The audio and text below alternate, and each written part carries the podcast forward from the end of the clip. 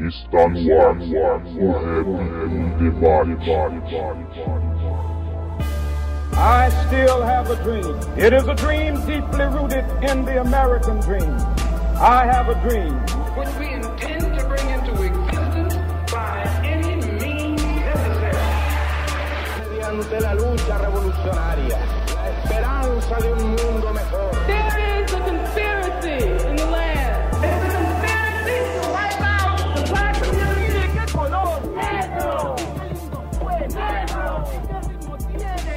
Salve a todos, começando mais um programa, o Rap em Debate. Hoje, como vai ser um programa um pouco diferente, a gente só vai dar uns salves rápidos aqui. Primeiramente, agradecer a todos que estão na escuta e quem não é inscrito ainda no canal, assina o feed no aplicativo de podcast do celular ou no canal do YouTube lá. E a gente também tá no Spotify, só assinar, começar a seguir a gente, porque aí toda vez que sair um episódio novo, ele vai ser notificado para você. Hoje só tá eu e o Thiago aqui. E a gente vai fazer um programa inspirado no livro do Martin Lamont, que eu já citei em alguns programas anteriores, que ele fala de pedagogia hip hop. E ele fala sobre a literatura, de você analisar casos a partir da leitura de letras do hip hop. Então a gente vai trabalhar com conteúdo expresso na letra. A gente vai escolher uma letra hoje, a gente vai apresentar ela e a gente vai tentar trabalhar alguns conceitos, trazer algumas reflexões a respeito da letra e da sociedade baseado no grupo e na música que a gente vai passar. É, outra coisa que nem eu e nem o Thiago a gente tem a pretensão de ressignificar o que o artista quis dizer ou o que o artista quis falar na época. A gente sempre vai levar em consideração o que o artista quis passar, lembrar que aquilo ali é uma história e a gente vai tentar trazer esse contexto,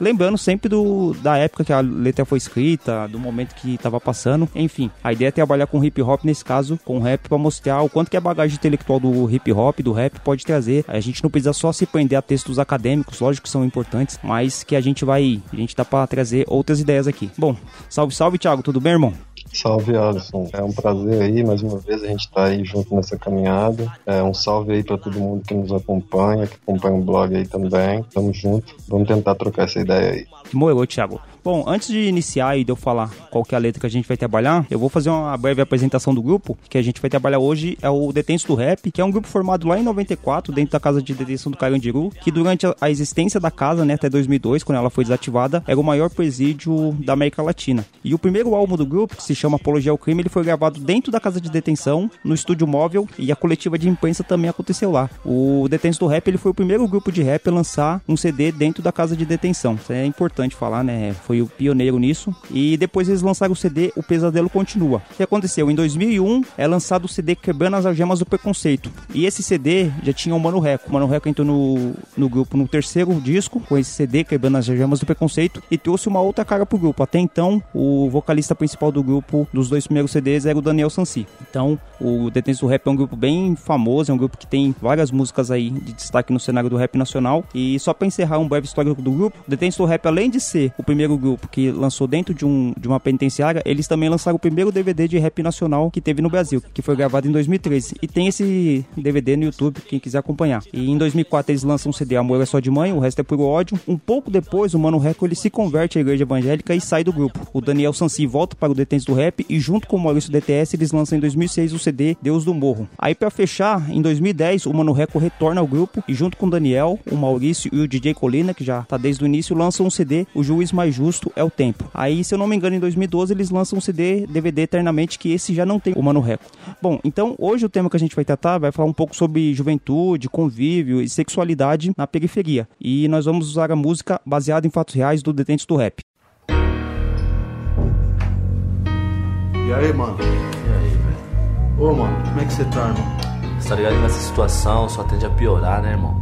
É, mano, os médicos falaram que você tá ficando pior, seu quadro tá piorando. E deixaram um recado na casa da minha irmã pra eu te ligar, mano. Eu vim aí, e aí, mano, o que tá pegando? O seguinte, velho, eu precisava desabafar com alguém, contar o meu passado, velho. Que isso eu não desejo pra ninguém. Aí, mano, meu ombro tá aí, mano, pode trocar uma ideia. Lembranças que eu trago no meu pensamento Da vida que eu tive só de dor e lamento Muitas coisas ruins, bem poucos foram as boas As drogas, violência, o crime, o sofrimento pra minha coroa Não pensava em nada, suava a noite inteira Aos 18 anos de idade, a primeira besteira Eu fiz um filho com a mina que já não era firmeza Moleque burro e virgem, foi pela beleza Pergunto para Deus como tudo isso pôde me acontecer. Mas aonde começou tudo isso? Foi onde tudo pode acontecer. E essa mina, de onde você a conheceu? A mina foi no rolê. Não pague pra ver. Pra eu ser mais específico e claro, foi um lugar denominado Samba do Capão. Apenas dois minutos de conversa, o destino daquela mina, meu opalão. Deveria ter me ligado quando ela tinha vergonha de pegar na minha mão. Deveria ter visto o valor daquela mina quando ela curtiu o som do Tigrão. Mano, meu desespero foi lançado quando eu descobri que da minha pessoa aquela mina tinha engravidado. A notícia fez com que minha vida virasse pelo avesso, mas pelas burrices, até que eu mereço. Bom, Thiago, a gente ouviu a primeira parte da letra. Essa letra ela é muito louca, assim. Eu não sei se você. Como que ela batia aí quando você morava em Minas Gerais e aí na onde você tá na Paraíba, mas aqui em São Paulo essa música ela fez bastante sucesso, mano. Quando ela foi lançada, uma música que sempre tava tocando nos rádios, né, nos tempos áureos que se tocava rap nacional aqui nas quebradas. Ela é estilo de contação de história, né, que eles chamam de storytelling hoje, que o autor começa a falar sobre a narrativa da vida dele anteriormente à situação que ele se encontra. Então ela começa falando já que ele numa situação terminal, né, no hospital, doente, ele começa a contar a história dele. E a história dele ele começa bem com aquela questão de vivência na periferia periferia, né, de, de mazela, de problema, de, enfim, todas aquelas situações que a gente conhece naquelas letras de rap. Então, Thiago, já começando essa, essa situação de, de periferia, eu queria saber, mano, qual, qual que é a sua impressão dessa letra, mano? Assim, a primeira parte, pelo menos, aquilo que você pode trazer pra gente destacar aqui.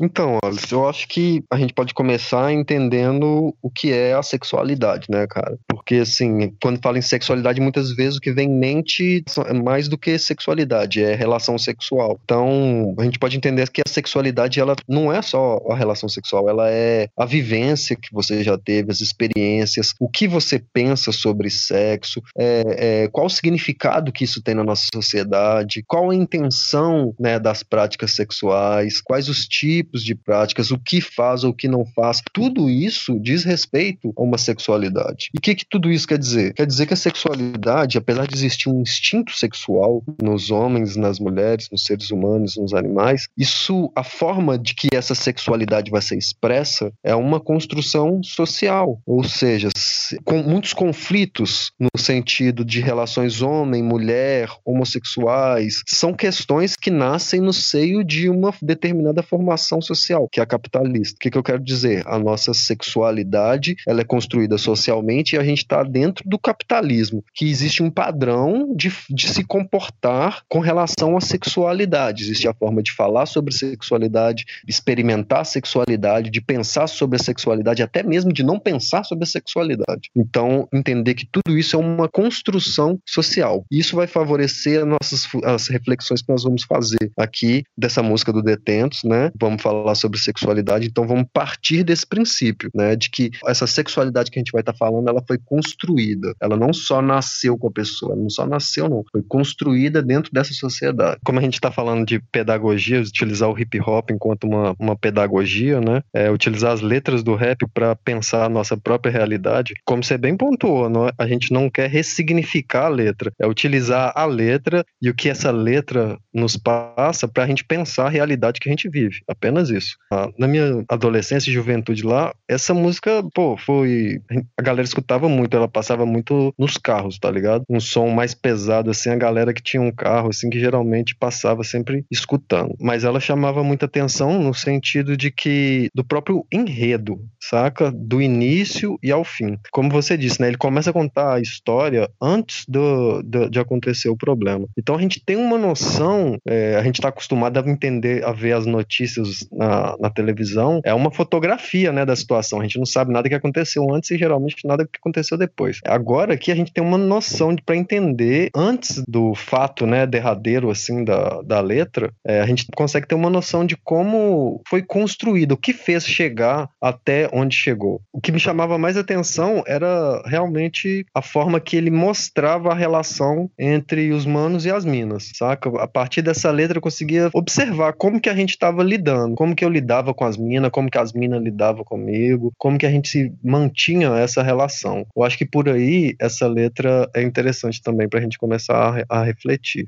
É, esse ponto que a gente está falando, né, Thiago, de você observar a letra a partir do ponto de vista que a gente tem hoje e na época, essas reflexões que a gente vai tentar trazer aqui, elas não se faziam presentes naquele momento. A gente via que era uma letra, o estilo de letra de rap, né, mano? Aquela letra que tem uma história triste, tem um enredo dramático, mas no final ela quer te passar uma moral, quer te passar alguma coisa que seja é, vivida e que seja um resgate, né, para a molecada da periferia. Então essa letra ela tem bastante dessa bagagem, né? E eu acho que essa letra ele já começa falando assim de que as drogas, a violência, o crime, o sofrimento para minha coroa, né? Tipo um adolescente, um jovem que não tinha uma escolha boa para a vida, né? A gente tem que levar em consideração também que todas essas coisas aqui, as drogas, a violência, o crime, o sofrimento, tudo isso, o, o personagem no momento ele fala que é um que é uma coisa que é criada por ele, né? Ele não observa o, a estrutura social na qual ele está inserido, ele não faz esse questionamento. É muito da autoculpabilização. Então, as drogas, a violência, o crime, então tudo isso é culpa minha. Eu acabei trazendo tudo isso. O primeiro momento da música que chama mais atenção é quando ele tá indo pra balada e ele conhece uma mina, né? Ele fala aos 18 anos de idade, a primeira besteira, ele fez uma, um filho com a mina que já não era firmeza. E depois ele vai falar que a mina não era firmeza porque a mina foi, a, a menina, né? No caso, ela foi pro carro dele e eles tiveram uma relação sexual no carro, então por isso a mina não era firmeza. Ele, ele até atribui valor à mina, né? Eu devia ter visto o valor daquela mina quando ela curtiu o som do Tigrão. Isso tem muito na quebrada, né, mano? Tem muito na nossa sociedade de a gente atribuir valor principalmente à mulher pelo som que ela escuta, pela roupa que ela veste e tal. Lógico que teria que ter uma mulher aqui, né, para ela falar sobre esse tipo de pensamento. No nosso caso aqui a gente vai avaliar a letra do ponto de vista do homem, né, mano? Tipo, a gente sempre tem essas atribuições, sempre tem a mina que é para casar, a mina que é para se divertir. Acho que esse ponto da letra é, é, é, bastante circunstancial, né, mano? Sim. Vamos começar lá do início da letra, né? Ele já fala que era um moleque burro e virgem. Então, ou seja, qual é a condição dele? Na periferia, assim, se ele é virgem, vamos dizer, se ele não tivesse afim de pegar a mina, ele ia ser zoado, saca? A gente já começa a pensar em como que é construída essa masculinidade, essa pressão para ser, né, um, macho alfa. Então, então ele já é impulsionado a fazer coisas, né? Não que ele não tenha livre-arbítrio e escolha, não, longe disso. Mas existe uma pressão social para que ele corresponda, que ele busca corresponder, né? E é interessante os elementos que ele traz também, né? Ele traz a questão de estar numa festa, né? Ele traz também a questão do Opala, que são símbolos, assim, de certa forma,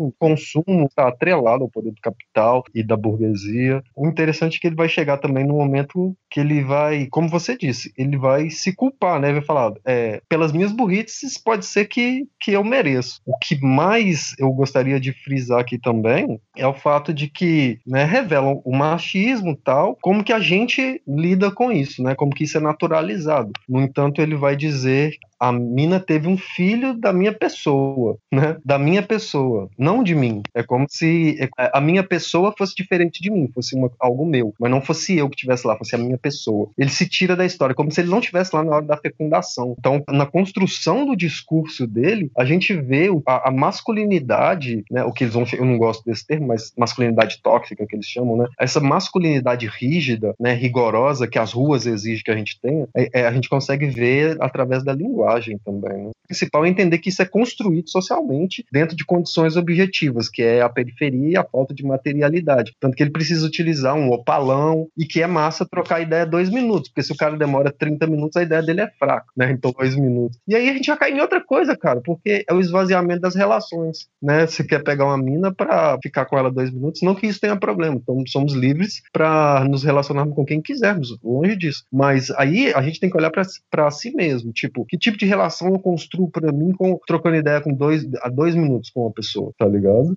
A parte também que a gente pode tentar fazer uma reflexão é o seguinte, é a questão que você tá falando da, da masculinidade, né, que ela é construída dentro da periferia e se ele não fosse para o Opala com a menina, ele seria o frouxo, ele seria o zoado, ele seria o cara que não estaria fazendo o papel dele. Só que a mina, tendo a mesma atitude, ela não tinha o valor, ela era a menina que não era para ser levada a sério. Então, o cara não se culpa, por exemplo, os dois tiveram a opção de ir pro carro e tiveram a relação. Só que ele leva a fama se ele não, se ele não fosse e ela leva fama porque ela foi. Então você já vê a, a simetria que tem aí, uma coisa diferente da outra. E no final lá da parte da letra, ele fala que o fato da mina ter engravidado é, um, é uma culpa, né? Uma, é um castigo pra ele. E esse ponto que ele tá falando que pelas burrices, até que eu mereço, né? Quando, quando ele descobriu que a menina tinha engravidado, vai ter uma parte de continuação da letra que eu vou fazer um contraponto. Porque nessa parte ele diz que pelas minhas burrices até que eu mereço, né? Então ele tá se culpando pela atitude que ele teve. Pra concluir essa primeira parte, a gente tá discutindo a questão da masculinidade dentro da periferia, a questão que você falou sobre as estruturas sociais, né? A culpabilidade que o personagem da letra traz. A questão principal que me pegou aqui foi a questão da valorização, né? Da valorização no sentido de um ter valor porque faz uma coisa e o outro ter outro valor, sendo que ele, que ele faz a mesma coisa, né? No caso, o homem da mulher. Isso foi a parte da letra que mais me pegou. E Mas pra você, o que, que você quer fechar aí nessa primeira parte? Não, é só isso.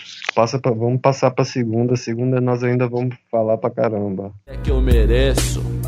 Com calma e incompetência, aquela mina sabia o que ela queria. Disse pra que eu trincasse com dinheiro, pois amanhã seria um novo dia. Sem pensar em nada, trinquei, mas não sabia. Juro por Deus do céu que meu sonho era ter aquela menina, minha filha. Mas não teve a menina? Mas ela sabia o que ela queria, truta. Como você sabia que ela queria, mano? O que aconteceu, mano? Calma aí, calma aí, mano. Ela tirou minha filha. Não. Ela tirou minha filha. Quando eu soube da notícia, eu só queria morrer. Desfiz de pais, de familiares, só você vendo pra você crer. Desamparado, vi as cenas da minha vida se passando. E eu sonhava desesperadamente com aquela menininha me chamando. Papai, você não sabia, mas eu tinha meu sonho. Sonhava em crescer ao seu lado, conhecer um anjo chamado mamãe. Mas a maldade do mundo foi mais forte. Ela foi mais forte, papai. Bom, Thiago, na segunda parte, então, é, ele começa e a letra tem um outro desenrolar, né? Então, se na primeira parte ali tinha acabado ele falando que a mina engravidou, nesse ponto aqui, que eu quero trazer, bem no começo da letra, ele fala assim, ó, com calma e competência aquela mina sabia o que ela queria. Então, tipo, ele traz a ideia de que a mina é ardilosa, que a menina, além de não ter valor, porque foi pro carro dele é, com dois minutos de conversa, ainda ela sabia o que ela tava tramando, ainda ela sabia da- das nuances da situação. Talvez na letra a gente pudesse imaginar que ela não tivesse feito isso uma única vez, né? É o ponto que ele fala que a menina pediu um dinheiro pra ele, ele levou o dinheiro pra menina, só que aí a menina teve fez a questão do aborto, né? Que ela fala, ele, ela tirou minha filha. E esse ponto aqui que eu queria trazer de elemento da primeira parte. Lembra que a primeira parte eu falei que era assim, ah, mas pelas burrices até que eu mereço, né? Tipo, como se fosse uma culpa, né? A menina ter engravidado. Na segunda parte ele já começa falando assim, nossa, mas eu queria ter a menina, eu queria ser pai da menina, né? Ela tirou a minha filha, né? Tem até um tom dramático na batida da, da letra. Ele fala que ela tirou minha filha e esse ponto aí é bem emblemático pra mim, assim. Porque um ponto ele fala que é um castigo e nesse outro ponto ele fala que ele queria ter a menina, não sei o quê. O fato de ter um- uma menina, né? Na periferia, se você for ver, por exemplo, eu trampei com, com os meninos ali na socioeducação, a galera que está envolvido, eles veem no, no, no filho ou, a- ou na relação, na própria mulher, uma forma de andar certo, digamos assim, tá ligado? De sair do crime, de desviar, tá ligado? Eles é, geralmente a, a galera costuma atribuir ao filho um valor nesse sentido, de tipo, porra, agora eu tenho um filho, agora eu preciso andar certo. Tanto que ele vai dizer isso mais pra frente, o quanto que foi difícil arrumar, é, se recuperar, né, na próxima parte. Mas é isso mesmo, é o que você disse. Tem outro ponto aqui, né, Thiago, que, lógico, a letra não traz isso, mas é o elemento que eu sempre penso, e a gente já discutiu isso aqui no Rap em Debate, quando a gente tá falando sobre a criminalização das drogas e, e outro- outros temas mais polêmicos, é a questão do aborto. Eu fico pensando assim, a gente sempre pauta as nossas, é, as nossas discussões, e eu falo, a gente sempre pauta, é a sociedade em geral, numa questão de moralidade, né, de, ah, o aborto é errado porque é errado porque tem uma vida. Não se discute quando que tem a concepção da vida, e não se discute o que que depois concebe a criança, né, que a criança nasce, qual que é o tipo de vida que aquela criança tem. Então, você fica pensando, um rapaz que conheceu uma menina e com dois minutos de conversa, eles se relacionaram, tiveram uma filha, qual seria o futuro dessa criança, qual seria o futuro dessa família se tivesse, essa criança tivesse nascido. Eu lembro de uma reportagem que eu vi, mano, de uma família, de um, de um casal de adolescente também, é um, um documentário a respeito de, de gravidez na adolescência, e tinha uma menina que ela tinha engravidado, acho que ela tinha 14 ou 15 anos, e ela já tava na terceira gravidez. Acho que ela era um pouco mais velha, acho que ela tinha engravidado com 13 ou 14 anos, mas acho que ela já tinha uns 17. E com 17 anos ela já tava na terceira gravidez. O que acontece? Ela morava bem na beira do córrego, uma situação precaríssima. A mãe dela, é, que trabalhava pra sustentar ela, o namorado dela, é, desempregado, novo também. Assim, uma situação precaríssima, sabe? Tipo, bem insalubre a vida dessas famílias. Sabe aquela questão de você não ter banheiro em casa, você mor- morar na beira do córrego? E o que acontecia? O primeiro filho da menina nasceu, acho que tinha dado pra adoção alguma coisa. O segundo filho tinha tido um aborto espontâneo. E o terceiro filho, aí não teve jeito, ela teve que ficar com um terceiro filho. E quando eu vi essa reportagem, eu fiquei pensando, mano, eu acho que o mais sortudo dessa família foi essa criança que não veio a nascer. Porque olha a situação disso. E a gente queria realmente viver num mundo que você não precisasse abortar crianças, que você não precisasse é, escolher entre você ter uma vida boa e uma vida ruim. A gente gostaria de viver num mundo onde as estruturas sociais fossem plenas e satisfatórias para todo mundo, que você não tivesse que ter essa discussão. Mas dentro do mundo real que a gente tá, a gente falar em aborto é, é uma questão que precisa ser discutida. Tipo, eu sempre me pego falando e às vezes quando eu tô conversando com alguém, é, trazendo essa minha opinião, algumas pessoas acham que, que é um pouco errada, né? Mas é uma opinião que eu tenho quando eu vejo esse, esse pessoal que vive em situação de rua, mora na beira do córrego, sabe? Essas situações precaríssimas assim, eu fico pensando, caramba, será que isso é vida, mano? Será que a não existência é uma situação melhor do que você viver desse jeito, do que você existir? Eu não sei nem se isso pode ser considerado vida, mano. Eu acho que essas questões aí são, são importantes pra gente discutir.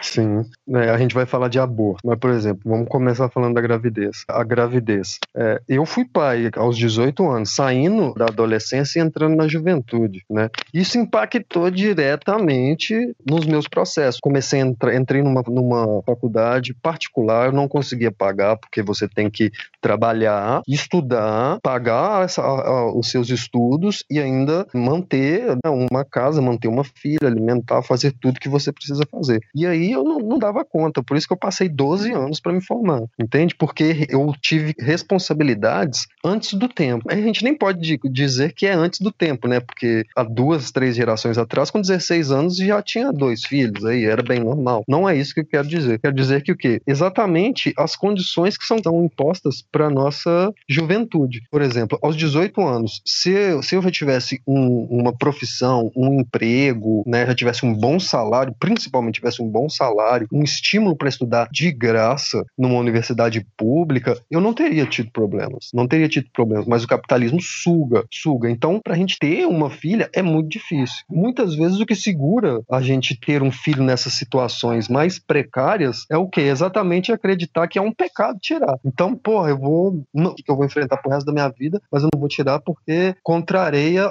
algo moral, né? Exatamente. Aí agora a gente fala do aborto.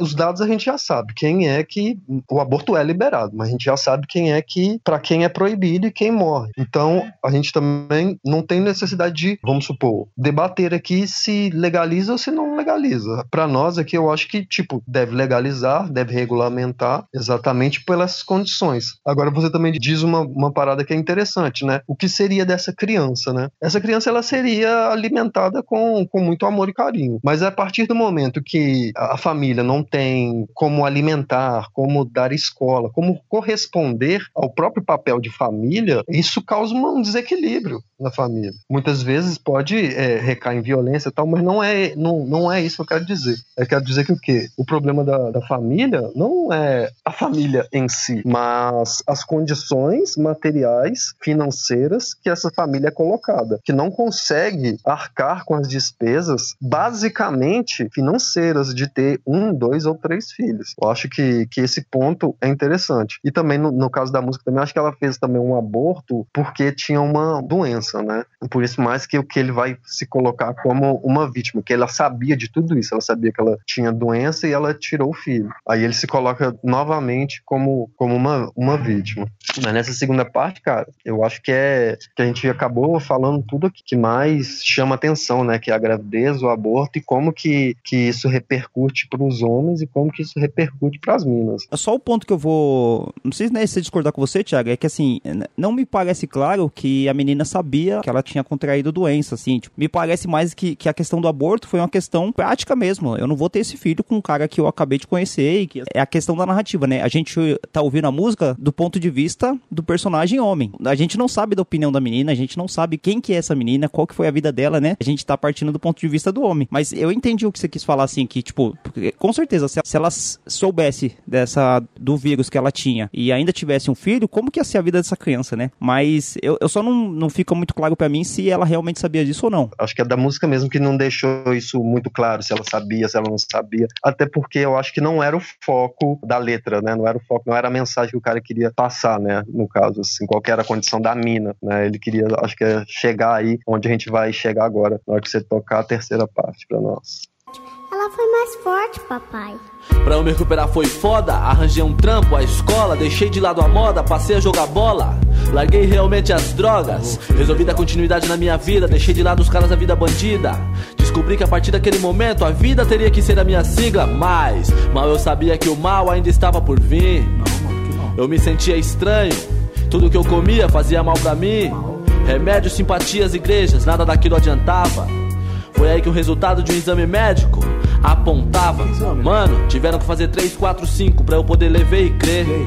Que no meu sangue e na minha vida rolava o vírus HIV.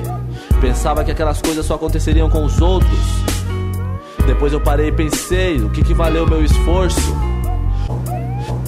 A gente entra na terceira parte aqui, Thiago, quando ele, parte que tem mais tempo, é o desenrolar, né, mano? É quando ele fala que o fato da menina ter tirado o filho dele foi, fez com que a vida dele se tornasse outra, né? Ele começasse a repensar a vida dele. Então ele falou que ele deixa de lado o- os parceiros da vida do crime, ele começa a jogar bola, começa a arrumar um trampo, ele tenta dar um novo sentido pra sua vida. Esse ponto aqui, não, eu, não, eu não tenho uma grande reflexão a respeito disso, mas acho que tem isso muito na periferia, né? De você, de tantas é, bordoadas que a gente toma da vida, toma do sistema, você querer recuperar sua vida, você arrumar um serviço, você mudar. E acho que até pela, pela juventude, o personagem na letra, né? Então, você teve um baque quando você ia saber que era pai, mas aí você se acostumou com a ideia, você achou que ia ser pai, mas depois aí aconteceu o aborto e não, agora eu vou mudar minha vida, vou tentar. E acho que nesse primeiro momento é isso. E continuando na letra, né, Thiago? Ele tentando se recuperar nessa questão de tentar retomar a própria vida, acontece o baque na vida dele, que é quando ele começa a se sentir mal, quando ele começa a achar que as coisas estão desandadas, que o organismo dele não tá correto, e ele começa a se sentir mal e vai fazer alguns exames, e é o ponto que ele sabe que contraiu o vírus HIV e ele sabe que pegou daquela mina, né? Aí ele falou, né, que teve que fazer três, quatro vezes para poder rever e crer que no, que no meu sangue, na minha veia, tinha o vírus HIV. O ponto interessante dessa letra é que isso que ele fala é realmente verdade, né? Pensava que aquelas coisas só aconteceriam com os outros, depois eu paguei e pensei o que, que valeu o meu esforço. Sempre quando a gente tá ouvindo essas conversas de pessoas e amigos nossos, e eu trabalho em escola, mano, a gente ouve isso direto de que não dá nada, né? Tipo, é uma coisa que é um discurso que até apareceu quando a gente gravou com a Alessandra lá, que a tema do, da pesquisa dela é não dá nada, né? Tipo, ah, não, não dá nada. É, ter relação sexual sem camisinha não dá nada. Beber, encher a cara e dirigir não dá nada também, né? Essa questão de que você achar que essas coisas não acontecem com você e quando acontecer, ser um baque na nossa vida, né, mano? A gente tem muito disso na periferia, né? As nossas vidas, elas se parecem muito, né? Sempre, se você chegar na quebrada e falar assim, ah, conhece aquele cara, engravidou a namorada é, com aos 18 anos, você vai ter um monte de caso desse. Conhece aquele, aquela, aquela pessoa que morreu por causa de droga, vai ter um monte desse caso, né? Então, só que a gente sempre acha que acontece com a vida dos outros, não com a nossa vida. Eu acho que isso vem do fato de ser adolescente, de ser jovem, né? De descobrir o mundo, descobrir o potencial do próprio corpo, descobrir o potencial da própria mente, né? De explorar isso, acaba não se conseguindo tendo experiências suficientes para poder se atentar para os perigos, né? A gente aprende muitos dos perigos vivenciando mesmo, né? Às vezes, eu costumo dizer que o mais esperto é o que não é o que aprende com as experiências, não. É o que aprende olhando as experiências do outro, porque você não precisa se fuder. né? Você vê alguém se fudendo, fazendo determinadas coisas, você não precisa repetir aquilo para você aprender. E na periferia, digamos assim, não só na periferia, a nossa sociedade ela é construída basicamente através da mídia, né, velho? A mídia que consome nosso imaginário. Então, o que, o que eu mais observo é o quê? Nos filmes. Velho, outro dia eu vi um filme que na hora de praticar sexo, o- os jovens, a menina falou: Você tem camisinha? O menino falou: Tenho, tenho sim. E tava filmando, saca? Mostrando eles. Ele parou, ele abriu a camisinha, colocou a camisinha, saca? O, o filme mostrou essa quebra, tá ligado? Mostrou essa pausa naquele romance pra falar: Olha, temos essa responsabilidade aqui. E depois voltou com o romance. Eu fiquei assim, fascinado. Foi a primeira vez que eu vi um filme fazendo isso, saca? Que nem o, o menino da letra, né? Ele não sabia o que era fazer, ele era virgem, né? Ele não sabia o que fazer. Então, como que se aprende isso, né? Como que se constrói esse aprendizado sobre sexo? Já a partir do momento que sexo é uma questão totalmente individual, então a gente aprende sexo fazendo mesmo, vendo os amigos falando, educação sexual, mais no sentido informal da educação mesmo. Acaba muitas vezes levando a isso. Mas o fator da, da informação também não é o principal, né? Porque tem toda uma, uma demonização e ao mesmo tempo uma romantização do fato de ser, de ser pai e de ser mãe, né? Então também temos que pensar por esse lado aí. Então, acho que o jovem, ele já tem essa, um pouco dessa impulsividade, sim. Não, não atribuo tudo porque não é natural, mas tem um pouco disso, sim. Você falando disso aí, né, mano? Na escola sempre é um tabu, não só na escola, na sociedade, mas como a gente tá vivendo um momento reacionário, é, tudo que, que é pautado em relação ao sexo, e principalmente ao sexo na adolescência, na juventude, tudo isso é pautado como assim, não, não vai falar disso na escola, isso aí não tem que ser um assunto para ser tratado por professores, não tem que ser. Então, assim, não é assunto para ser tratado por professores, só que o pai e a mãe não falam disso. A impressão que, que, que se tem, Thiago, quando você vai fazer reunião na escola, quando acontece algum caso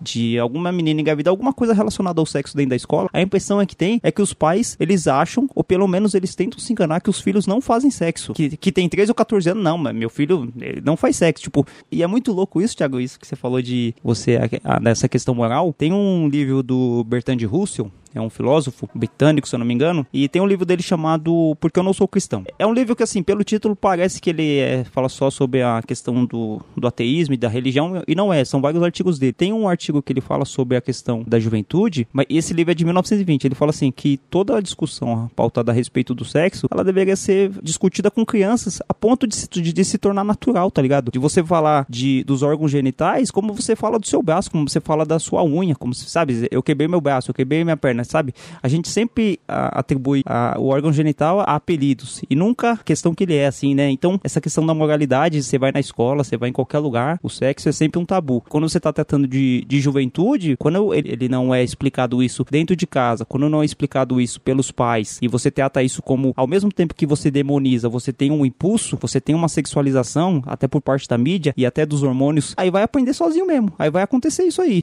Vai, vai acontecer de ter gravidez, vai ter todos esses casos, né, mano? Pois é. A sociedade finge que um menino de 16, 15 anos ou uma menina de 16, 15 anos não tem desejos sexuais, que eles não vão fazer. É uma ilusão, é, é um baita pudor, é um baita moralismo, saca? A galera começa a fazer, a, a, a, pensar em fazer nessa idade. Não podemos nem, tipo assim, generalizar, né, cara? Porque há juventudes e há juventudes. Não podemos comparar os jovens que se desenvolvem com tudo, com escola boa, com alimentação boa, com carro, com tudo, com todas, com tudo que precisa para se desenvolver, e alguém que não tem nada para se desenvolver. Não, não, não podemos com, comparar como que ambos irão ser no mundo.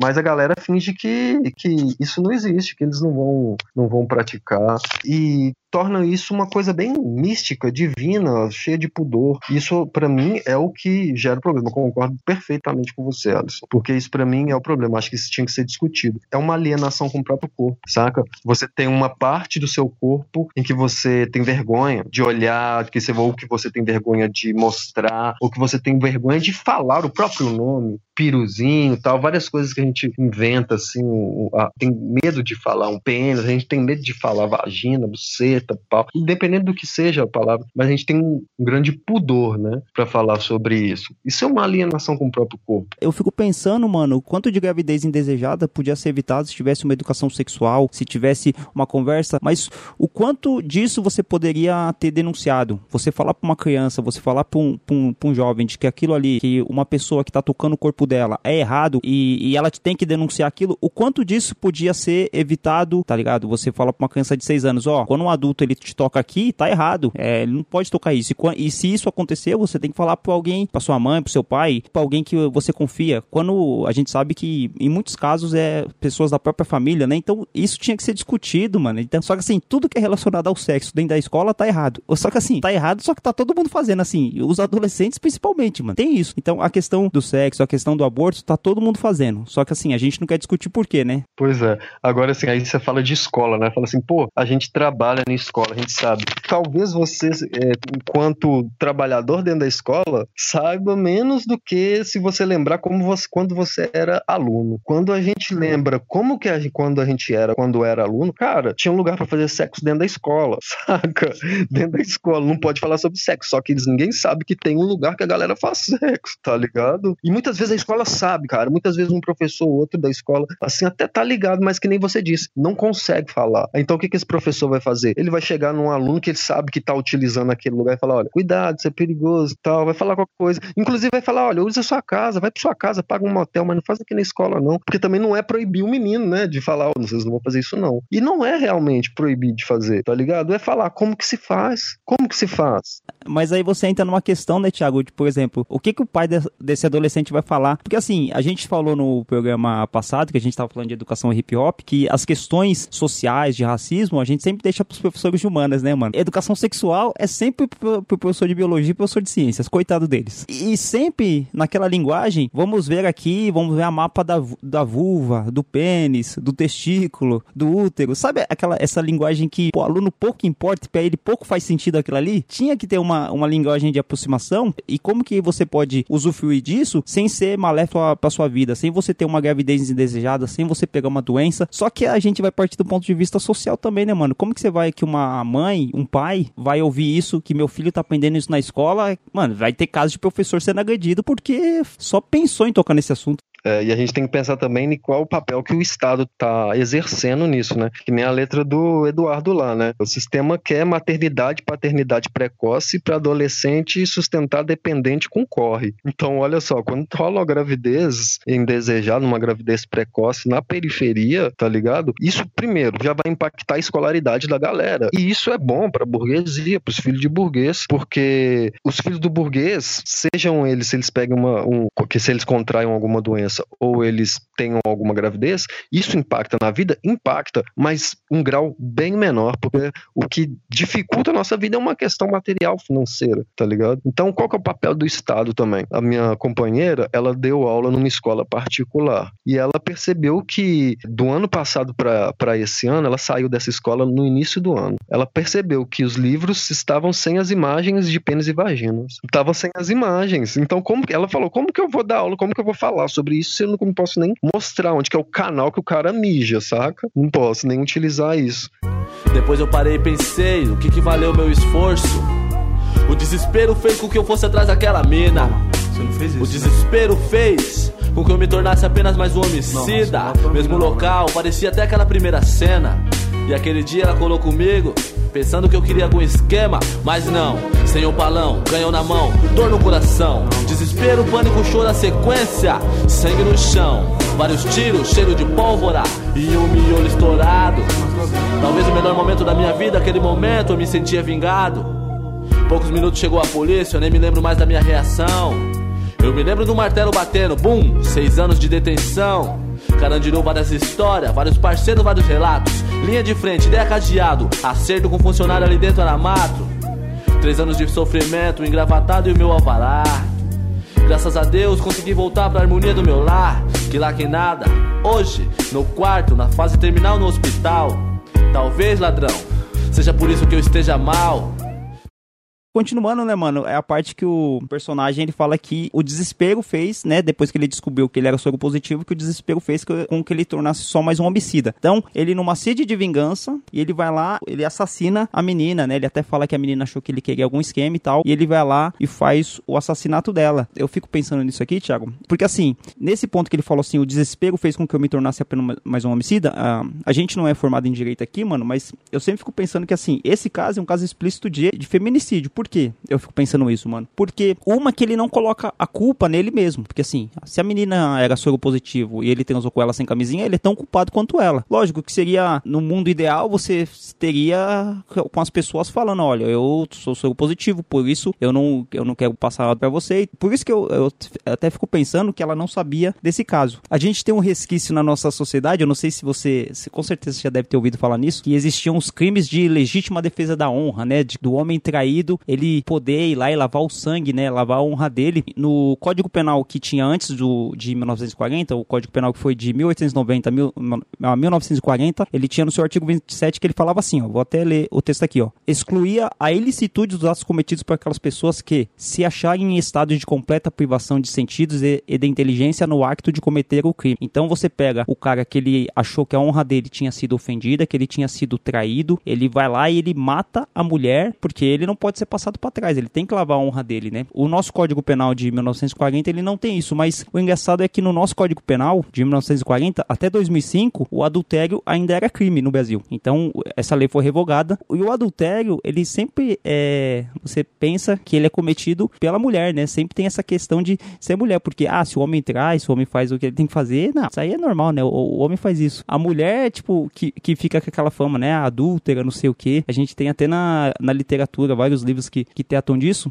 Ele culpou a mina dele ter contraído a doença dela. Só que eu fico pensando assim: se ele tivesse contraído o HIV, se ele tivesse se drogando com uma seringa, né? Usando alguma droga com, uma seringa e ele tivesse pegado o HIV de algum amigo dele, eu não sei se ele mataria o amigo dele. Talvez ele se sentiria, não, eu fui culpado, eu que me droguei lá, então sei o que. Mas como foi a mina que passou o HIV para ele e ele não se sente culpado por causa disso, porque culpa é da mulher, ele vai lá e mata a mulher, que ele tá, se tornou desesperado. Então, nesse caso aqui, lógico, eu, eu não sou formado em direito, eu não sei se se enquadra no crime de feminicídio, mas na minha visão ele fez isso porque é uma mulher, porque a culpa é da mulher e a mulher que devia ter avisado para ele que ela era portadora do vírus HIV e ela passou para ele. E ele exime a culpa dele, que ele deveria ter usado camisinha, de que ele deveria ter feito conversa com ela anteriormente, ele não agiu por emoção na hora de ter relação sexual com ela, mas nessa hora de matar ele teve. É, ele responsabiliza ela, mas atribui a si uma culpa né, de vítima. Porra, eu fui vítima, mas eu sou culpado porque eu fui burro, tal, tal. Eu concordo com você, concordo. E essa música, assim, ela é foda, né, velho? Porque, tipo, se a gente acha que. A, por mim, acabaria aí, tá ligado? Isso pra mim já é um, um desfecho de música. Mas o cara vai mais à frente, tá ligado? Então, é uma música que, cara, ela, ela é muito forte. Ela é muito forte, tá ligado? É música de, de chorar mesmo, tipo, muito trágica. Então, é, o que eu mais me chamou a atenção aí, cara, é, é, o próprio desfecho em si, né, velho? O fato de ser feminicídio, tipo, é importante, né? Categoriza isso, define e expõe para mostrar a condição de vulnerabilidade que a sociedade que a sociedade impõe para as mulheres, né? Para a partir daí poder lutar por direitos e por políticas né, de proteção para as mulheres, de acessibilidade, de igualdade.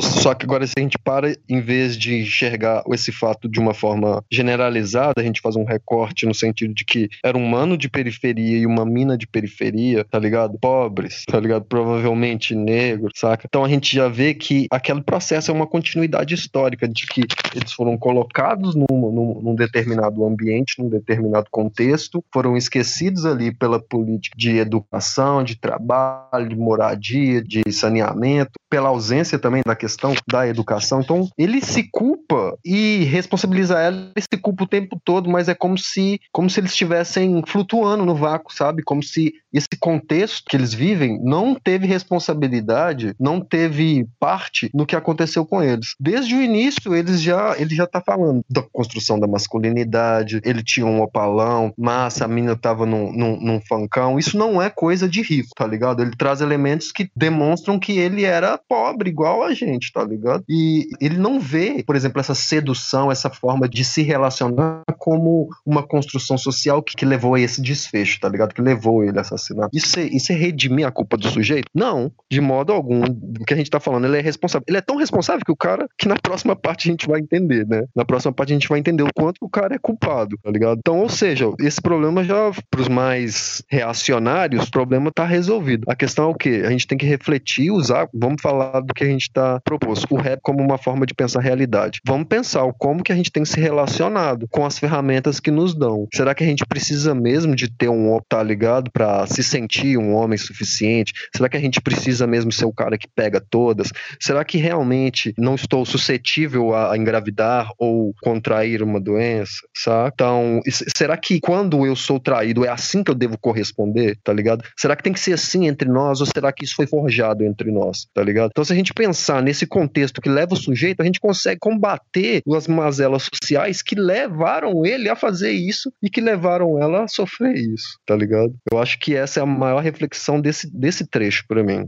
No clipe, né, mano, a gente tá passando a música aqui no podcast porque é só áudio. Eu vou deixar o link na descrição para quem quiser ver. O, o clipe se passa ele realmente numa cama de hospital, né? O Mano Reco é, narrando essa história. Imagina pra ele ter chegado nesse, nesse estado terminal, né? Porque hoje se fala, né, mano, sobre as pessoas que têm o vírus HIV, que são consegue viver razoavelmente com, com a ajuda é, de alguns remédios, né, mano? E até por conta do SUS, que é um sistema único de saúde que, com todos os seus problemas, precisa ser defendido com unhas e dentes pela população pobre. Mas como que era o tratamento desse cara dentro da penitenciária com essa doença, né, mano? Tipo, tem várias músicas, né? Tem a música que o, Eduardo fala, é, no lugar onde aidético, nem se usa mais esse termo, né? Mas na época da letra ele fala assim, onde aidético é tratado com aspirina, né, mano? Aqui fora a gente já é tratado é, com desigualdade, imagina lá dentro. E acho que por isso que a letra se desenrola para esse final aí que a gente vai tratar agora, mano. Hoje, no quarto, na fase terminal no hospital. Talvez, ladrão, seja por isso que eu esteja mal. Aos 23 anos, longe do carinho da minha família. Imaginando lá longe o rostinho daquela menina, minha filha. Pensando direito no mano, firmeza que eu poderia ter sido. Saudade da minha mãe que poderia estar aqui do meu lado. Comigo, lembrando dos meus manos que cresceram do meu lado triste pelas pessoas que reclamam da vida sem nunca ter passado, mas eu oro pela alma daquela mina que eu tô ligado que ela não foi firmeza. Eu oro pelos manos que se ilude e troca a vida apenas por um copo de cerveja. Eu peço ao pai para que a história dele seja diferente da minha. Peço ao pai que aquele mano e aquela mina use camisinha truta, dê valor à vida, tô ligado como ela te estiga. Não escolha dedo as minas. Minha hora está chegando, muitos desandando. Jesus está voltando, o mundo se acabando, o tempo esgotando. Final de uma vida sem glória, truta, leve-me na memória, tô saindo fora. Com a cabeça e alma longe do mal. No quarto de hospital, na fase terminal. Talvez seja por isso que eu esteja mal. Talvez seja por isso, mano, que eu esteja mal. Aí, mano, você tá comigo aí no coração aí, mano. Te levar na memória aí, vou estar contigo até o fim aí. Pode contar comigo porque deve é, mano. Deixa mais triste não é saber que eu vou falecer entre hoje ou amanhã. O que me deixa mais triste é saber que essa história não é só minha. A molecada tinha que saber que a rosa é bela, mas traz com ela um espinho. E esse espinho traz muita maldade. O que me deixa mais triste ainda é saber que o desespero faz com que muitas mães deixem de lado uma coisa linda que Deus deixou na terra, chamado filho. Leve-me na memória, porque o meu futuro é a morte.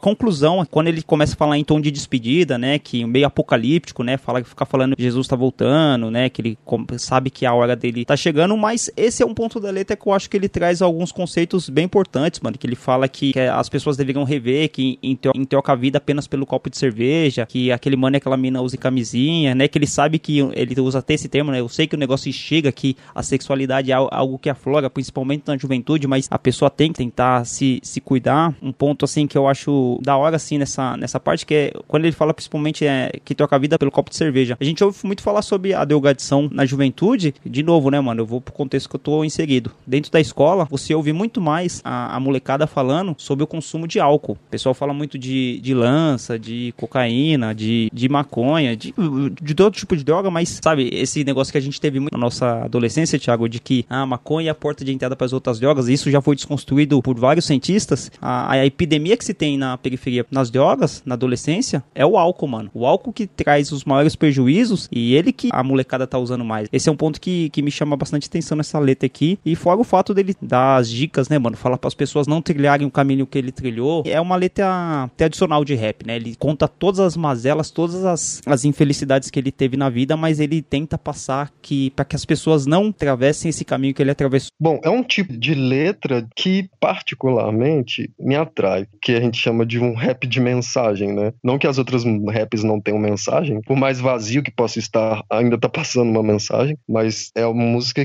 que é uma aula. A gente aprende pela televisão a fazer sexo sem camisinha. Sexo na televisão é aquela coisa que parece que as pessoas nem, nem se sujam, né? Você já viu as pessoas, tipo, elas transam, ficam deitadas, tipo, primeira vez que eu fiz sexo eu achava que era meio parecido com a televisão, depois que eu vi como que é, que você fala, caralho, mano, não tem nada de fantasia, não tem aquela música de fundo romântica não, tá ligado? É aquele silêncio silêncio mesmo e é sinistro e tal. Principalmente a primeira relação na adolescência, né, mano? Que é algo que é muito novo, mano. Exato, muito novo. Você não conversou aquilo com, com muitas pessoas, você não conseguiu, é, você não teve liberdade de falar aquelas dúvidas mais que geram mais vergonha da gente falar com o outro. Eu acho que aí é que tá o problema. A gente sente vergonha de falar determinadas coisas, tá ligado? Pra você ver quanto que essa questão da moral, ela traz mais problemas do que ajuda. Talvez se eu pudesse conversar, eu acho que não, né? Mas talvez se eu pudesse conversar, tal, com outras pessoas, tal, ter, ter tido outras possibilidades, tal, poderia ter sido diferente. Não que para mim, né, minha filha hoje já tem 16 anos, tá ligado? Ela já já tá ligada de tudo, como que foi para mim. Hoje ela tá junto no meu corre,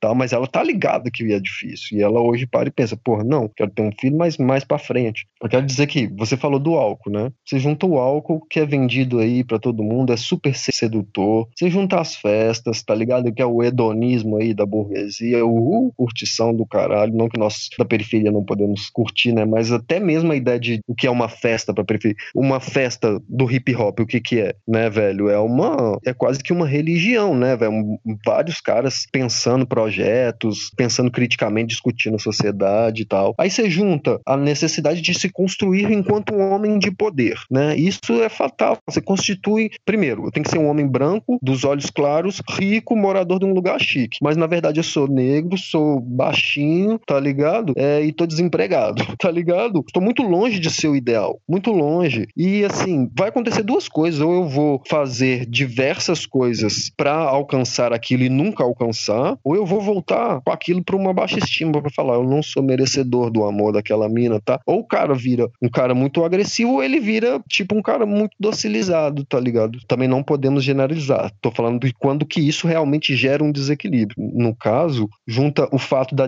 disponibilização das armas na periferia. É muita coisa. Não teria como acontecer diferente. Por exemplo, eu virei pai e consegui acessar a universidade, eu insisti muito, tal, não é mérito meu, porque eu precisei de, de políticas para isso, só consegui me formar porque era uma política pública, tal. E na periferia você vira pai, acabou, você tem que sair da escola e começar a trabalhar. E aí você quer ter um carro e uma casa chique para ser aquele homem de poder, isso você nunca vai ter. Então, assim, o que eu quero dizer? A gente tá falando na posição de homem, né? Como que é construída a nossa masculinidade, como que é construída essa masculinidade no contexto em que a gente vive na periferia. E isso reverbera o quê? Reverbera nas minas que estão do nosso lado, tá ligado? Reverbera, uma hora reverbera. Então, eu acho que, tipo assim, a tendência da periferia realmente é se fuder por essas relações dentro desse formato de sociedade. A tendência é a gente se fuder. O que que acontece? É que a gente é subverte, a gente subverte, tem muita arma, teve muita arma pra gente poder ser malandro, poder ser bandido, mas a gente conseguiu negar aquilo, porque a sedução é muito grande. Teve muitas ofertas pra gente, por exemplo, pegar doenças, tal, tal, e a gente em algum momento conseguiu negar, tal. Então é mais negando, conseguindo resistir do que é ofertado para nós na periferia. Então essa música, ela para mim resume, assim, geral, a forma com que nós nos relacionamos, mas principalmente contexto que é colocado para pra gente se relacionar.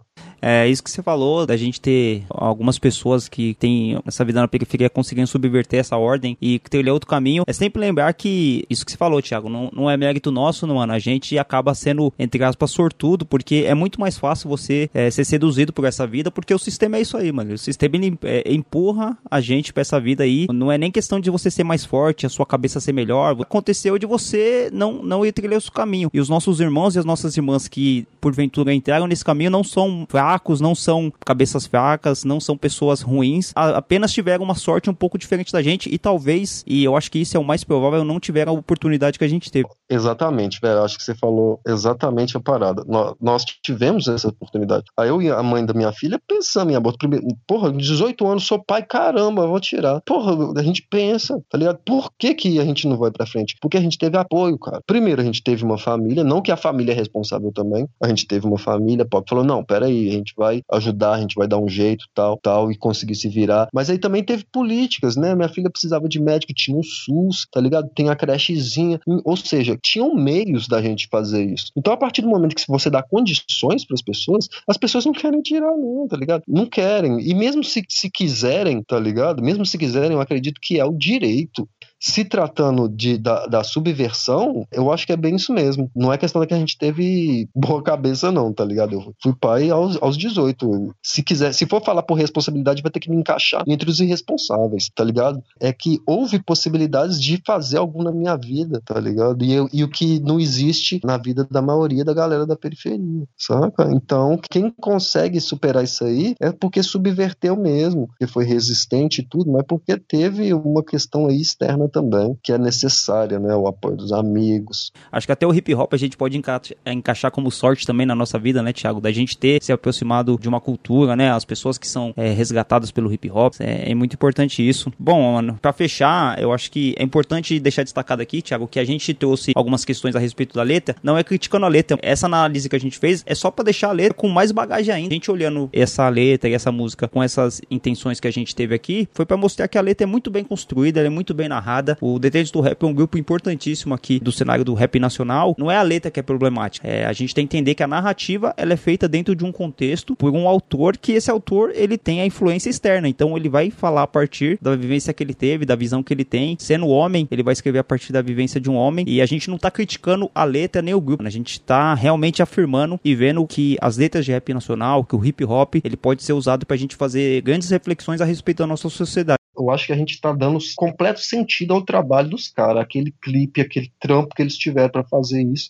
até a mensagem chegar na gente. A gente está refletindo sobre aquilo. A gente está refletindo, a gente está pegando a música do cara para entender a nossa realidade. Não é uma crítica à música, pelo contrário, nós estamos elogiando, mostrando o quanto que essa letra nos serve para entender a realidade que nós estamos inseridos. E pelo contrário, também muito menos criticar o autor, é, é falar, porra, mano, valeu por essa mensagem que você está passando, porque isso serve para mim, serve para mim trocar uma ideia com a rapaziada rapaziada, serve pra gente ensinar na escola, serve para trocar ideia no bairro, serve para descontrair e serve para isso aqui, serve pra gente refletir e pensar estratégias de sobrevivência dentro desse contexto que nós somos colocados, tá ligado? Muito menos criticar o grupo, é dar sentido a tudo isso. Da hora. Esse, como é um programa um pouco diferente, as conclusões a gente já vai deixar, né, Thiago? Falar pro pessoal entender que dessa vez não teve convidado, não foi aquela entrevista que geralmente a gente faz, mas a gente vai tentar trazer esse tipo de conversa aqui. Eu e o Thiago às vezes, eu e o Jeff às vezes, né? Porventura também quando der os três juntos, pra gente tentar trazer algumas reflexões e mostrar que, o, que as letras de hip hop, que as letras de rap, aliás, elas são importantíssimas e a gente pode trazer várias reflexões. E, bom, Thiago, eu e você, a gente que a gente vai dar a mesma dica cultural, né, mano? Que é o texto da Ana Rosa, que a gente leu esses dias do Noticiário Periférico, onde a Ana falou sobre sexualidade e hip hop. A gente já tinha falado que ia gravar um tema sobre isso e coincidiu dela escrever um texto é, muito elucidativo, muito prestativo aquele texto dela, quando ela falou sobre vários aspectos dentro da juventude e da sexualidade, né? A Ana é bióloga, então ela entende mais disso do que a gente e acho que é um texto que a gente vai deixar para reflexão aí. E a gente vai deixar uma música no final, uma música do Facção Central que eles lançaram, foi por volta do ano 2008, 2009, 2010. Foi uma letra que o Eduardo fez, escreveu e cantou junto com o Dundum na época do Facção Central pros meninos. Eu acho que era FEBEM na época ainda, né? Eu acho que ainda não era Fundação Casa o nome da instituição aqui em São Paulo. Mas é uma letra que fala sobre, na época era chamado de DST, né? Hoje a gente já tem o nome de IST, mas ele fala sobre os perigos do sexo sem camisinha, da, da drogadição é, feita de maneira inadequada, enfim. E, Thiago, deixa sua, sua conclusão aí, mano, seu salve final. Então, é, agradecer, né, velho? Hip hop sem maquiagem aí, né? Pra, mais uma vez aí, possibilitar com que a gente troque essa ideia, né? Fazendo valer, né, o, o nós por nós, falando entre nós e para pessoas como nós, né? Pra rapaziada e pra moçada. Então, agradecer aí também quem escutou a gente aí até o final. E assim, só para fechar, né, compreender, né, como que nosso sistema já é, já vem de uma tra tradição colonial, né, né? Então a gente assim entendeu os processos de colonização mental que a gente ainda vive, né, entender a, que as condições materiais muitas vezes elas são mais preponderantes do que o nosso simples desejo, entender também esse contexto, entender que é forjado para nós da periferia uma forma de se relacionar autodestrutiva e tentar subverter isso aí com o maior respeito às minas, a questões de gênero, a questões raciais, nos entender enquanto periferia em como que nós estamos inseridos dentro de um, de um sistema basicamente escravocrata, né, imperialista. A parada é essa, é entender aonde que nós estamos inseridos. A informação é a peça-chave do sexo seguro. Do lado de dentro ou do lado de fora dos muros.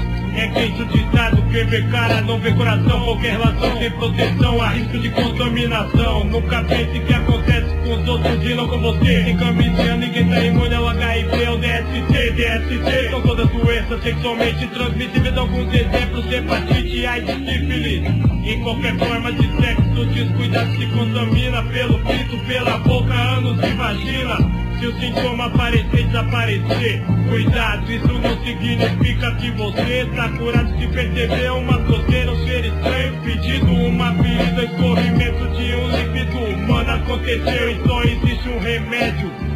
Procurar um auxílio médico, médico,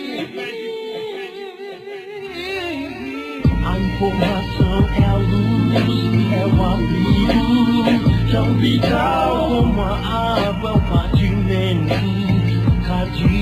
é o. É ar no pulmão, é o sol depois da chuva, é a espada contra o dragão, seu castelo, sua armadura. O HIV não dá pra ver. Ele precisa entrar dentro do corpo para poder infectar uma pessoa. E a partir de então, vive no sangue, no esperma, nos líquidos da vagina e no leite da mãe. Quando a pessoa faz sexo sem camisinha, pode acontecer de machucar e fazer pequenos cortes no pênis, na vagina, no ânus ou na boca. São por esses cortes que o HIV pode acabar entrando e passando de uma pessoa para outra. Assim, se tiver uma ferida, uma porta de entrada, o HIV entra e infecta a pessoa. Outra forma de se pegar AIDS é quando o sangue entra direto no nosso corpo por uma agulha. Isso pode ocorrer quando se usa a mesma seringa na hora de se drogar. Depois que a seringa foi utilizada, sempre sobra um pouco de sangue. Quando aplicada novamente, o sangue que sobrou é mandado para dentro do corpo, fazendo a contaminação. Também pode ocorrer na hora de fazer a tatuagem. Chegou a hora do sexo, a hora H. Siga a regra 1, preservativo não pode faltar. Não abra a embalagem com os dentes. Com a mão a parte serrilhada abre facilmente. Depois de aberto o olho, lado correto Aperte o cinto a sair, esse é o método. Ovário faz camisinha estourar Igual mina de guerra, é conquistar com força Numa bexiga de ferro Segurando o pico, põe no fim da proteção. Desenrole devagar, até embaixo com a outra mão. Hoje está contaminado, não é sinônimo de morte Mas isso não é motivo pra você brincar com a sorte. O corpo pode ser saudável, mesmo soro positivo. Faço teste, o vírus carece de acompanhamento clínico. Só o médico sabe a hora certa dos medicamentos. Viver com AIDS, só com tratamento, tratamento A informação é a luz, é o abrigo, tão vital como a água, é o batimento cardíaco. É o ar no pulmão, é o sol depois da chuva,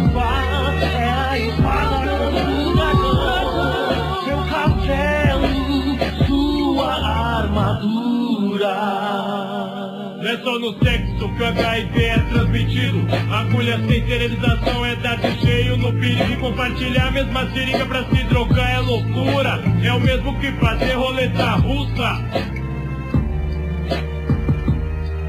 Consciência também na hora de se tatuar. Durante a gravidez o neném pode ser infectado pelo leite da mãe, pelo parto. Mulher grávida com vírus, da luz a filho saudável fazendo teste, toma os remédios e os devidos cuidados. Não, se pega AIDS com talher, o mesmo prato, nem com picada de pernilongo, fuga ou carrapato. O HIV só vive no corpo, não tá no ar, nem na água. Não passa na piscina, no espirro, nem na lágrima. Mais doloroso do que ser portador da doença é ser vítima do preconceito e da indiferença, diferença, diferença, diferença. A informação é a luz, é o abrigo, tão vital como a água, o batimento cardíaco. É o ar no pulmão, é o sol depois da chuva, é a espada contra o dragão, seu castelo, sua armadura.